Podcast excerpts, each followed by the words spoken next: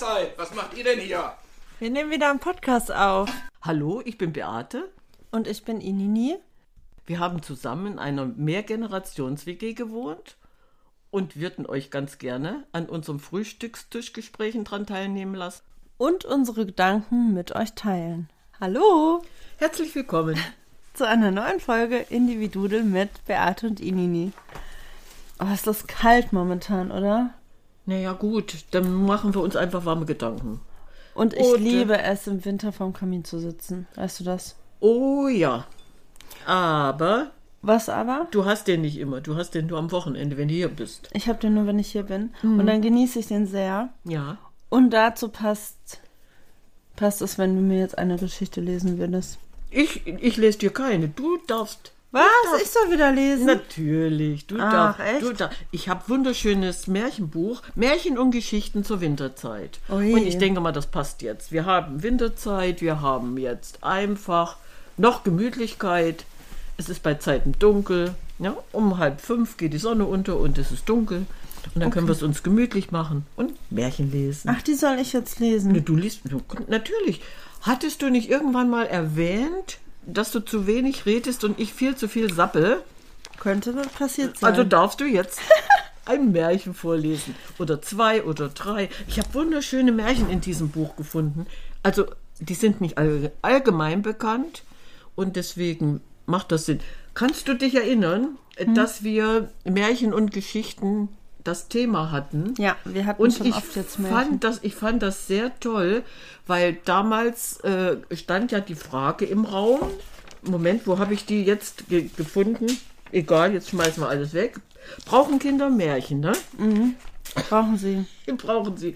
ja, das ist richtig schön. Schmeckt. Nee, weil äh, teilweise sind die ja grausam. Aber andererseits äh, hat ja Gerald Hüther gesagt, Märchen ist Doping für das Gehirn der Kinder. Das ist ein Gehirndopingmittel.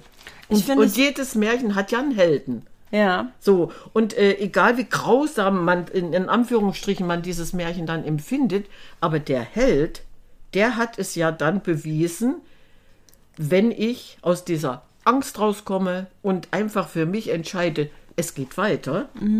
Ja, die, denn die Kinder merken sich ja dann, dass sie was drauf haben müssen und Mut und Stärke zeigen. Und deswegen, ich finde diese Märchen jetzt, äh, wie gesagt, nicht allgemein bekannt, aber kurz und prägnant darfst du vorlesen. Aber es ist so Ja. spannend, Ja. weil im Kindergarten bei uns ist das Thema Märchen ganz äh, präsent, Die mögen das, ne? ganz aktuell. Und Ja. also meine Arbeitskollegin hat ein Projekt auch dazu gemacht mit Puppentheater und eine eigen, ein eigenes Märchen erfinden Oh und das auch aufgenommen, also per to äh, mit Ton und auch ähm, vorgespielt Hm. während der Obstrunde. Und wir waren jetzt auch letztens im Theater. Und was gab es? Rapunzel. Ach, hat sie ihren Zopf heruntergelassen? Mhm. Fein. Und es war auch spannend, also weil ja, viele Kinder hatten Angst. Wovor? War das? ich glaube, das war eher so diese Atmosphäre, Ach dieses so. im Theater sitzen und auf einmal stehen echte Menschen auf der Bühne und es wurde dunkel und wieder hell. Ach so, und dann ja, das war da irritierend die für die böse. Königin und so. Das war eher so Irri- dieses irritierend. Irritierende. Ja, ja. Und dieses, ich glaube auch dieses, wenn man Märchen vorliest, sitzt man ja zusammen im Sicheren und hört sich dieses Märchen an. Und, auf einmal sitzt man, Man da mitten und das ist im so Märchen drin. Realität. Ja. Ich glaube, das, das, hat sie war, irritiert. ja, das war nochmal so ein Faktor. Hm. Aber es ist spannend, ne, weil Märchen ist ja so dein, dein Hobby. Ja, und auf jeden Fall. du hast so viele Märchenbücher und Ja. das ist so aktuell bei uns im Kindergarten ist. Fein. Ich freue mich, dass die Kinder noch Märchen vorgelesen bekommen. Und wir haben sogar ein Märchenbuch, das finde ich richtig toll. Da sind Märchen aus verschiedenen Ländern drin. Ja. Und da waren echt viele bei, die ich noch gar nicht kannte und die waren auch relativ kurz. Und Mhm. das fand ich auch spannend. So aus Schweden war eins dabei, auf jeden Fall. Fand ich total gut. Ja. Die einzelnen Länder haben ja ihre unterschiedlichen Geschichten. Und wenn man in so ein, weil du gerade sagst, Schweden, ja, wenn man jetzt in, ein, in eine andere Kultur eintreten will und diese Märchen liest, dann bist du mittendrin in der Kultur. Weil Mhm. die Märchen erzählen ja das, was, was eigentlich das Volk ausmacht. Ja, ja, das stimmt. So, und, und deswegen, ich habe ja aus aller Welt Märchenbücher. Also wir könnten in, ins, ins Orientalische, gut, muss nicht sein, kennt jeder. Tausend und eine Nacht, ne? So, aber nein, das äh, eig- eigentlich äh, jedes Land hat seine Märchen und Geschichten und wenn man das dann äh, richtig verinnerlicht, kommst du wirklich in diese Kultur dieser Menschen rein.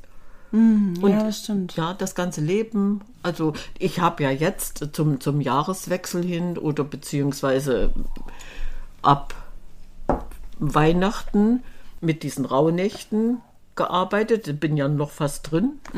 Und äh, das sind die Sachen, die man einfach auch aus, aus diesen Märchen und Geschichten rausnimmt.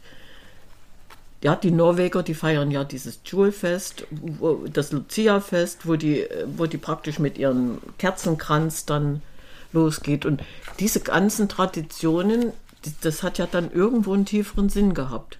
Ja, da ist immer so ein wahrer Kern drin, ne? Richtig, ja. Mhm. Und deswegen habe ich hier in diesem Buch wunderschöne Geschichten gefunden, äh, die, die auch einen wahren Kern haben und, und trotzdem wieder ganz regional teilweise begrenzt sind, aber das du dann verallgemeinern. Okay. Ja, such mal das erste. Der goldene Schlüssel. Zur Winterzeit, als einmal ein tiefer Schnee lag, musste ein, ein armer Junge hinausgehen und Holz auf einem Schlitten holen. Wie er es nun zusammengesucht und aufgeladen hatte, wollte er, weil er so erfroren war, noch nicht nach Hause gehen, sondern erst Feuer anmachen und sich ein bisschen wärmen. Da scharte er den Schnee weg, und wie er so den Erdboden aufräumte, fand er einen kleinen goldenen Schlüssel. Nun glaubte er, wo der Schlüssel wäre, müsste auch der Schloss dazu sein, grub in der Erde und fand ein eisernes Kästchen. Wenn der Schlüssel nur passt, dachte er, es sind gewiss kostbare Sachen in dem Kästchen. Er suchte, aber es war kein Schlüsselloch da. Endlich entdeckte er eins, aber so klein, dass man es kaum sehen konnte. Er probierte und der Schlüssel passte glücklich. Da drehte er einmal herum, und nun müssen wir abwarten, bis er vollends aufgeschlossen und den Deckel aufgemacht hat. Dann werden wir erfahren, was für wunderbaren Sachen in dem Kästchen lagen. So, und jetzt ist doch ein Märchen, was die Fantasie der Kinder anregt. Oder? Mhm. Ja. Ja, Und, aber äh, ich weiß, ich rede da so oft von, ne? ja, aber das ist doch in Ordnung. Aber das ist, für mich ist das so ein Amelie-Moment. Mhm. Also die fabelhafte Welt der Amelie, wo dann diese von der Parfümflasche diese, dieser Deckel dann die Wand aufmacht. Mhm. Und ich hatte das schon so oft jetzt in meiner Wohnung oder so, wenn mir irgendwas runtergefallen ist und es kullerte so an die Wand, dann dachte ich so, voll der Amelie-Moment. Mhm. Ja, geh Jetzt mal muss auf. nur noch die, Die Wand aufgeht. die Wand aufgehen und eine Schatzkiste muss dahinter sein. Ja, aber vielleicht in der neuen Wohnung. Who knows? Das ist alles möglich. Ja, richtig. Ja. So, und jetzt gehen wir mal in eine andere Welt. Okay. Das brave Mütterchen. Es war im Winter und das Eis stand. Da beschlossen die Husumer, ein großes Fest zu feiern. Sie schlugen Zelte auf und alt und jung, die ganze Stadt versammelte sich draußen. Die einen liefen Schlittschuh, die anderen fuhren in Schlitten, in den Zelten erscholl Musik, erscholl, erscholl Musik und Tänzer und Tänzerinnen schwenkten sich herum und die Alten saßen an den Tischen und tranken eins. So verging der ganze Tag und der helle Mond ging auf, aber der Jubel schien nun erst recht anzufangen. Nur ein altes Mütterchen war von allen Leuten allein in der Stadt zurückgeblieben. Sie war krank und gebrechlich und konnte ihre Füße nicht mehr gebrauchen. Aber da ihr Häuschen auf dem Deich stand, konnte sie von ihrem Bett aus aufs Eis hinaussehen und die Freude betrachten. Wie es nun gegen den Abend kam, da gewahrte sie, indem sie auf die See hinaussah, im Westen ein kleines weißes Wölkchen, das eben am fernen Horizont aufstieg. Gleich befiel sie ein, eine unendliche Angst. Sie war in früheren Jahren mit ihrem Mann zur See gewesen und verstand sich wohl auf Wind und Wetter. Sie rechnete nach. In einer kleinen Stunde, in, doch in einer kleinen Stunde wird die Flut da sein. Dann wird ein Sturm losbrechen und alle sind verloren. Da rief und jammerte sie, so laut als sie konnte, aber niemand war in ihrem Haus, und die Nachbarn waren alle auf dem Eis. Keiner hörte sie. Immer größer wurde untererz die Wolke und allmählich immer schwärzer. Noch einige Minuten und die Flut musste da sein, der, der Sturm losbrechen. Da raffte sie all ihre Kraft zusammen und kroch auf Händen und Füßen aus dem Bett zum Ofen. Glücklich findet sie noch einen Brand, schleuderte ihn in das Stroh ihres Bettes und eilte so schnell sie kam hinaus, sich in Sicherheit zu bringen. Das Häuschen stand nun augenblick, augenblicklich in Flammen, und wie der Feuerschein vom Eis aus gesehen wurde, stürzte alles in wilder Hast dem Strand zu. Schon sprang der Wind auf und fegte den Staub auf, auf dem Eis von, von ihrem her. Der Himmel wurde dunkel, das Eis fing an zu knarren und zu schwanken. Der Wind wuchs zum Sturm, und als eben die letzten den, den Fuß aufs feste Land setzten, brach die Decke und die Flut wogte an den Strand. So rettete die arme Frau die ganze Stadt und gab ihr Hab und Gut daran zu de deren Heil und Rettung. Ist das nicht die schöne Geschichte? Oh wow. Ja. Mhm. So, das, das ist ein Märchen, eine Geschichte, die eigentlich äh, so tiefgreifend ist, mhm. wenn ich in dem Moment wieder ins Thema komme, ich habe gegeben und habe, also ohne, ohne irgendeine Gegenleistung erwartet. Ja, sie hat praktisch ihr Haus und Hof aufgegeben, um die Menschen zu retten. Ja, und das ist ja auch so verrückt für die anderen, die sie auch so gar nicht gesehen haben, ne? sind wir wieder da. Ne? Das mhm. ist so interessant teilweise, wenn man äh, mal mit so einer Geschichte dann äh, Stück für Stück ins Detail geht. Also diese, diese Wahrheiten dahinter oder dieses, ja, Wahrheiten sind ja Wahrheiten in diesen Geschichten. Ja. Man kann das oberflächlich lesen und sagen, schön, aber wenn du dann in die Tiefe gehst, sie hat nichts erwartet. Sie war eigentlich diejenige, welche überhaupt nicht konnte und, und hat auch nichts erwartet und trotzdem hat sie den Husermann das Leben gerettet. Wow. Ja, das ist, ist eigentlich auch eine schöne Geschichte.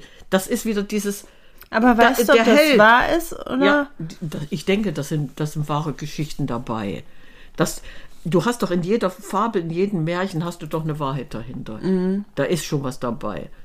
Denke schon. Und das wäre ja jetzt auch für so ein Kind wieder zu sehen. Guck mal, ich war schwach, ich war so schwach und trotzdem ist aus dieser Schwäche eine Stärke geworden und ich habe den, das Leben gerettet. Mhm. Weil sie ist ja dem Moment über sich hinausgewachsen. Total. Und ich kann mir auch vorstellen, dass die Kinder das auch so sehen. Egal wie alt die sind, aber die werden dann diesen Helden für sich verinnerlichen. Sie war ja eine Heldin. Mhm. Sie hat dem Volk das Leben gerettet. Und oft brauchen Kinder auch gar nicht so viel ähm, Worte nee. oder so, dass es so krass ausgeschmückt ist. Also es gibt nämlich ein Buch, mhm. die, Stur die, Sturm, die Sturmstina. Aha. Da geht es um die Stina, die ihren Sommer bei Opa Hansen verbringt. Ja. Und es ist relativ unausgeschmückt geschrieben, würde mhm. ich sagen. Ja. Und es passiert auch nicht so viel. Dennoch ist dieses Buch total beliebt.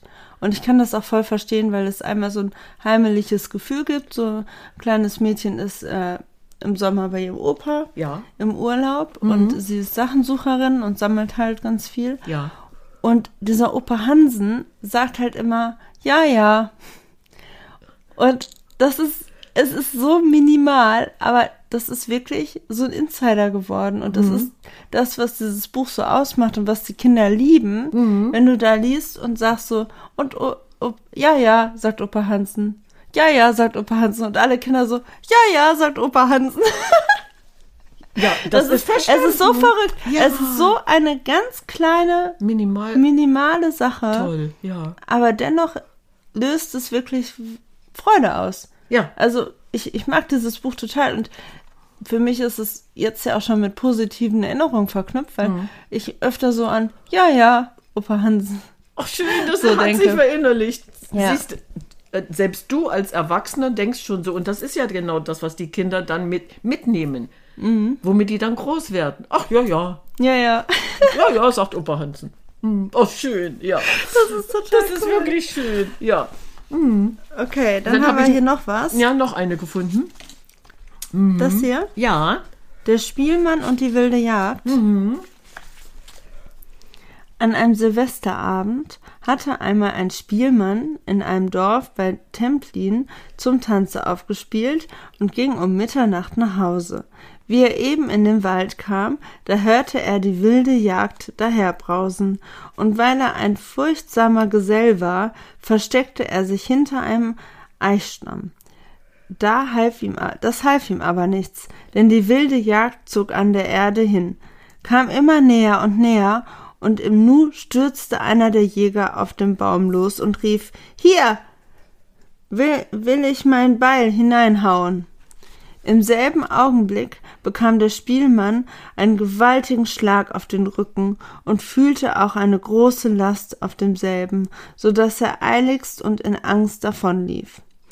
Erst in seinem Haus machte er Halt und ward nun zu einem Schrecken inne, dass er einen großen Buckel bekommen hatte. Da war er gar betrübt und am anderen Morgen lief die ganze Nachbarschaft zusammen, um das Wunder zu sehen. Da kam zuletzt auch einer, der riet ihm, er solle übers Jahr um dieselbe Stunde sich wieder hinter demselben Eichbaum stellen. Da werde ihm geholfen sein. Da beschloss, das beschloss denn der Spielmann auch zu tun und konnte die Zeit kaum erwarten. Endlich war es wieder Silvester und er ging hinaus in den Wald zu derselben, zu derselben Eiche. Da kam um Mitternacht auch wieder die wilde Jagd und derselbe Jäger stürzte auf den Baum und rief, hier hab ich vor einem Jahr mein Beil hineingehauen, hier will ich's auch wieder herausziehen. Und im selben Augenblick gibt es im Rücken des Spielmannes einen gewaltigen Ruck und fort war der Buckel. Verrückt. ja. Das ist eine Geschichte aus einer anderen Gegend, ne? Mhm. Was sagt die? Der, der hatte einfach ein Jahr Geduld. Er hat einfach den Rat befolgt, hat ein Jahr Geduld gehabt und dann war die wilde Jagd vorbei. Mhm. Also, Wow. Wenn, wenn ich jetzt einfach dieses Märchen so sehe, ah, wir haben einfach Geduld. Oder? Ja. Ja. Ach wow. Ja. Spannend. Ja. Hattest du noch eins? Da gibt's, ja, da gibt es noch eine. Und zwar, Oh, das ist ja Der die, böse Winter. Die, ja, der böse Winter. Wir sind ja im Winter in Märchengeschichten. Und zwar, die, das kannte ich überhaupt noch nicht. Und zwar geht es einfach mal, äh, und zwar, ach, ich schon wieder, und zwar so ein Quatsch. Johann Peter Hebel. Unbekannt, ne? Das, das ist jetzt eine Geschichte, die der geschrieben hat. Und dieser böse Winter, der war im Jahr 1740. Wow. Ja, auch sowas ist interessant. Mhm. Ja, magst du die mal vorlesen? Ja. Fein. Der böse Winter. Mancher, der nicht gern die Stube und den Ofen hütet, zumal wenn kein Feuer darin ist, denkt noch an den langen Winter, aber das ist jetzt von 1812 Ja, ja, liest mal weiter. Ja, ja. auf 1813. Mancher aber denkt auch nimmer daran und weiß nichts mehr davon. Ist nicht der Boden und alles, was noch darin ist, eingefroren, schon im frühen November und verschlossen geblieben wie der Himmel zur Zeit Elie Ja. Bis hinaus in den Februar? Der Hausfreund aber erinnerte sich jetzt wieder, was die Alten von dem Winter des Jahres 1740 erzählt und geschrieben haben und wie es aussah, nicht nur in Moskau oder Smolensko, nicht nur am Fluss Borysthenes Mhm. Du liest einfach, wie es da steht. oder an der Düna, nicht nur an der Weichsel, Die sondern, Weichsel, das ist Polen. ja, sondern auch am Rheinstrom So, wir sind jetzt praktisch vom, vom tiefsten Sibirien bis zum Rhein gewandert. und am Neckar. Und, siehst du? Ja, Ja. der Rheinstrom, der sagt mir wieder was. ja. Nein, aber ich meine bloß, ein, alleine die, vom Osten so nach dem Westen durchzuziehen und dies, diese Winter. Mhm. So, Die Stuben waren nicht nur nicht zu Wärme zu bringen. Während der Ofen glühte, gefror zur gleichen Zeit das Wasser an den Fenstern zu Eis, so dass jedes Stüblein, auch noch so klein, gleich der Erde eine heiße Weltgegend hatte und auch eine kalte, nur keine gemäßigte. Wenn man langsam Wasser von einem hohen Fenster herab, herabgoss, es kam kein Wasser auf den Boden, sondern Eis. Nicht immer war es gleich. Aber in den kältesten Tagen, wenn einer aus dem warmen Zimmer gegen den Wind ging, er kann nicht tausend Schritte weit, so bekam er Beulen im Gesicht und die Haut an den Händen sprang ihm auf. Oh, wie krass, ne? Die Erde war drei Ellen tief gefroren, wollte den Totengräber einem sein Grab auf dem Kirchhof zurechtmachen. Er musste zuerst einen Holzhaufen auf dem Platz anzünden und abbrennen lassen, damit er mit dem mit der Schaufel in die Erde kommen konnte. Das Wild erfror in dem Walde, die Vögel in der Luft, das arme Vieh in den Ställen. In Schweden kamen 300 Menschen um das Leben, die dort, die doch dort daheim und der Kälte von Kindesbeinen an gewohnt und nicht auf dem Heimweg aus einem russischen Feldzug waren. In Ungarn aber erfroren 80.000 Ochsen. Aber das kühne und mutwillige Menschengeschlecht weiß fast alle Schwierigkeiten und Anfechtungen zu besiegen, welche die Natur seinem Beginn entgegenstellt. Es hat sich nicht zweimal sagen lassen, macht sie euch untertan. Denn die Küfer in Mainz ver Hä? denn die Küfer in Mainz verfertigten damals zum Andenken mitten auf dem Rhein ein Fass von sieben Fuder und zwei Ohm trotz der Kälte. Aber die Heidelberger Bäcker meinten, das sei noch nicht das Höchste, was man tun könnte. Denn der Pfälzer will alles noch ein wenig weiterbringen als andere Leute. Also setzten sie mitten auf dem Neckar, wo nach wenigen Monaten wieder die Sch Schiffe fuhren, ein Backofen auf. und es ist manches Leiblein Weißbrot und Schwarzbrot aus demselben gezogen und zum Wunder und Andenken gegessen worden. Dies ist geschehen im Winter des Jahres 1740. so, das ist doch mal was Unbekanntes, oder? Ich finde es so schön, dass es so ein deutsches Märchen ist. Ja.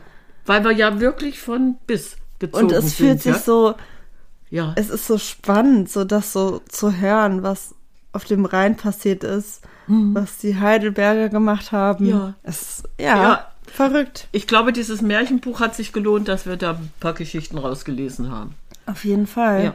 Ja, ja weil es ja wirklich vom Osten bis zum Westen gewintert hatte und es muss urig kalt gewesen sein, ja. Wahnsinnig kalt. Ja, eben. Und das, das war jetzt nochmal wie so eine kleine Zeitreise. Ja. Wenn, wenn ich diese Zeitreise jetzt nochmal mitgehen wollte, kann ich sogar. Ich kann mich erinnern, als ich Mini war, Mini, äh, bewusstes Mini, also schon zehn Jahre alt, da kannte ich das auch noch, wenn wir ins Bett gegangen sind. Da waren die Eisblumen am Fenster. Das heißt also, äh, Oma hat dann einen Ziegelstein in den Backofen gelegt, also in die Rö- Backröhre. Der war dann warm, der wurde in Zeitung eingewickelt und lag im Bett und hat unser Bett angewärmt. Und Eisblumen am Fenster. Das heißt also, äh, selbst sowas erlebt zu haben, kann man so ein Märchen, nein, ist ja, ich denke, es ist eine Geschichte, ja, kann man so eine Geschichte sogar ein bisschen verinnerlichen. Mitempfinden, Ja, ne? ja, ja, Total, glaube ich. ja. Und äh, wenn das im November schon so war, warum nicht? Letztes Jahr im November war es auch so. Da hatten wir auch Winter. Also 1740 hatten wir einen Novemberwinter und 2023 hatten wir im November Winter. Wo ist das Problem? Außer, dass wir uns jetzt warme Gedanken machen und Ja. uns was, was Feines Und gönnen. es nicht vergleichbar ist mit dem, was damals Nein, war. ach was, nein. Ich wollte damit bloß sagen, es gab schon öfter mal kalte Winter. So, Ja, ja, und wir machen es uns jetzt warm und gemütlich. ja. Gut. Und sagen, ciao, Ciao, Kakao. Kakao.